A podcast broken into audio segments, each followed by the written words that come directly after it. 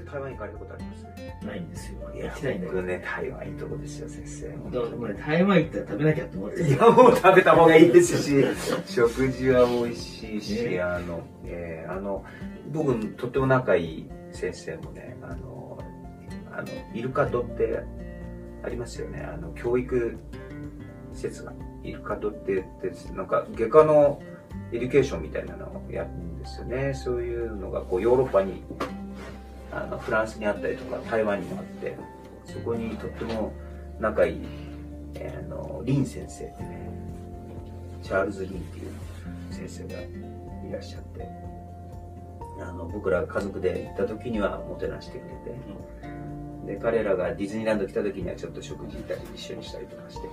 そうそう。食べ物が美味しいと言ったら、はい。富山富山ね。やばい。富山はやばいよ。富山はなんだっけあのほら雷が鳴るとはい。こう湾に入ってくるよね。あー、えっと、なんだっけ。カンブリ。寒ね。はい。そうなの？そうなんですよ。雷か雷がなんでね。あとはまあホタルイカだとか。あとエビもだよね。白い白エビ、はい。やばいっすよ富山でも酒もうまいんじゃないの？酒は酒何があるんだろう富山の酒も立山って聞いたことあります。あどういうとてもとと普通山のと立てるに。山ですよね。はい。それ見たことあるね。ありますよね、どちらかというと新潟とかの方が多いかもしれないですカニもだってあるでしょ、カニもそうです一応はい。有名だよね。まああそこら辺は全部こうで呼び名が変わるんだよね。同じカニでも違うんだっけそうですねなんか石川県の方だと、ん。えっと何でしたっけ？メスのカニのことをうん。香箱ガニっていううんので、うんうん。まあ、結構それ観光客の人うん食べにそうだよね。はい、普通だったらタラバガニあそうそうそう。ね、はいそうだよねそういや富山はすごい飯はうまいっすよね。間違いなく。それ富山医科薬今富山大学だと思うけど、あ富山医科薬科ってあってさ、あそこ漢方やるんだよね。今どうかんない。漢方。はいね、今もやってんの？今も漢方はい一応やってるとはちなみに台湾の学校は台漢方ってあるの？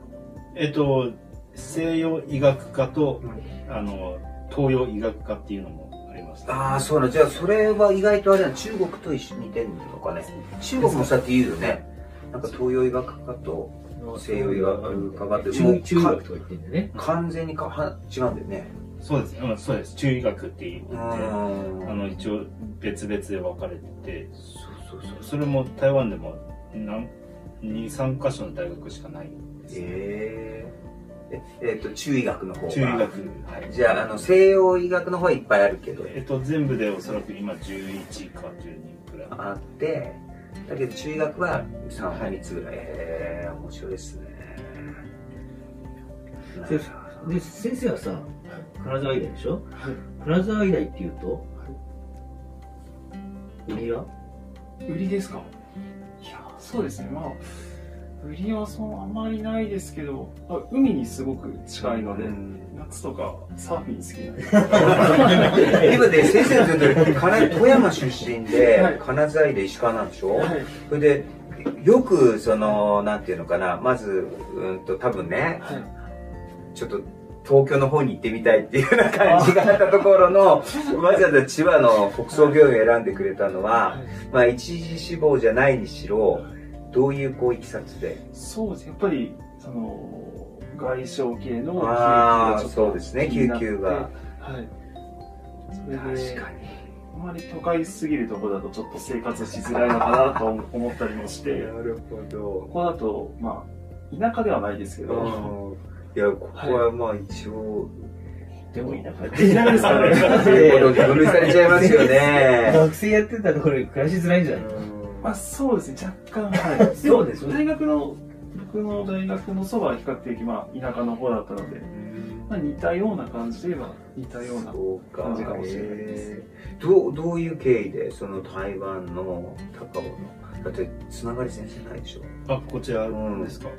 お父さんは、もうそうです。僕は三次マッチングで、うん。おそらく同期の中で一番最後に決まったんですけど、国試後に、うん。国試後にその僕も救急を考えてるので救急へであのゆまあ、有名なところといいますか。でこちらのお話を聞いてで面接に来ました、なるほど。あれ一一時はどどこ見学したの？一時えーっと一箇所だけで、うん。えっと鹿児島にある米森病院えストそれはまた有名なのそれはそこは多分1年間予備校通ってたんですけど、予備校とのつながりがなんかで、あの紹介されまして、あの、救急と整形、うん。そこすごく有名らしいのへで、えで、まあ最初沖縄もいいかなと思ってたら、予備校の人から、え、途中はどうみたいな。だけどさ、それさ、それさ、いや、いい、どっちがどうって言われないけど、マッチングしたら、あれしちゃうんでしょ？そうですね。それもそうだね、なんか、ちょっと微妙だよね、それ。なんとか塾だ、なんとか塾だね。あれだしって、普通はですよね、それだけでなんとなくこう。ね ねえ、そうなんだ。ええでも、ありがたいですよね、来てもらって。やっぱり我々と。いやーそうそう。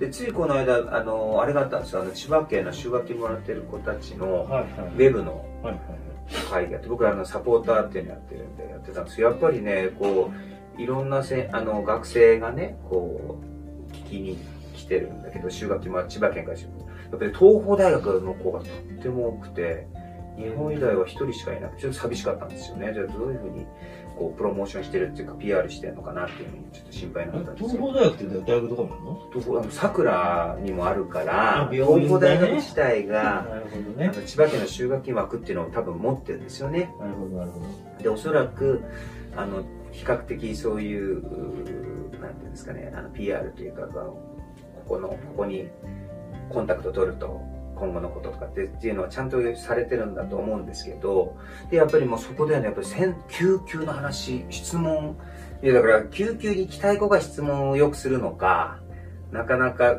本当に救急に行きたい子が多いのかっていうのはわからないんですけど、質問のほとんどが救急に関することでしたね。もう1年生から6年生まで。救急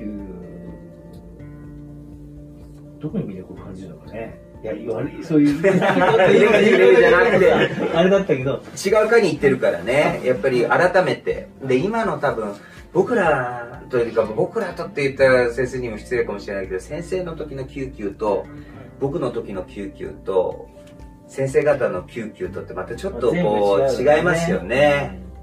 今は本当にこう、なんていうんですか、システマティックになってるし、意外と、あれですけど、昔の救急って意外とですよね。でもおそらくでもまた過渡期になってくると思うんだよね。救急もね。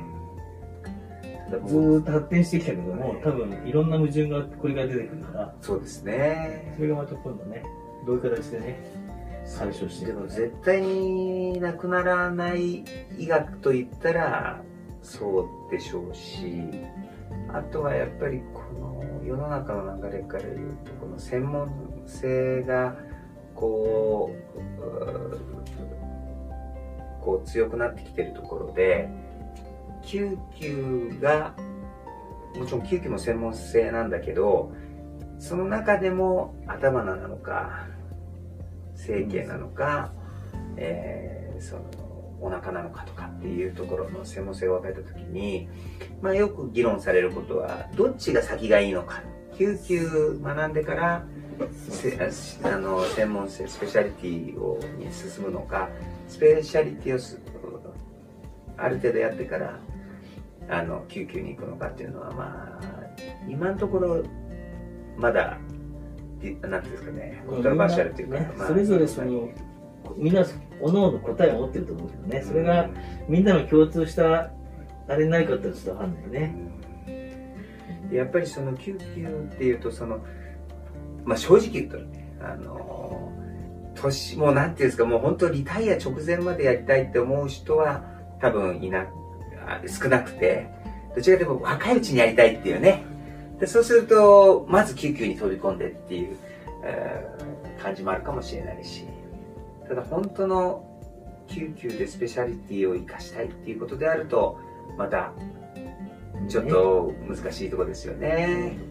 そう結局医学ってさずっと進歩してきたのってどういうふうに進歩してきたかというとこう整理してさ、まあ、細分化って言ってもいいけど整理して細分化して進んできたわけじゃない。進歩してきたわけでしょでそれは良くないってことで例えば臓器別だとか何だとかってなってきたけども結局それをその理解すね人の体とか病気とか人体を理解するのってやっぱり整理しないと理解できないわけじゃないね、それを整理して理解した上で、じゃあ救急はどんなことが起こるんですか？って言ったら、ぐちゃぐちゃになってくるわけだよね。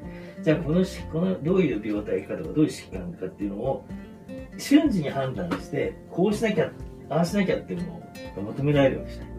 そこに醍醐味があると思うんだけど、じゃあそれをどうやったら、それを、そういった判断力をつけるのはどうすればいいですかっていうことなんだよね。うんそうですね。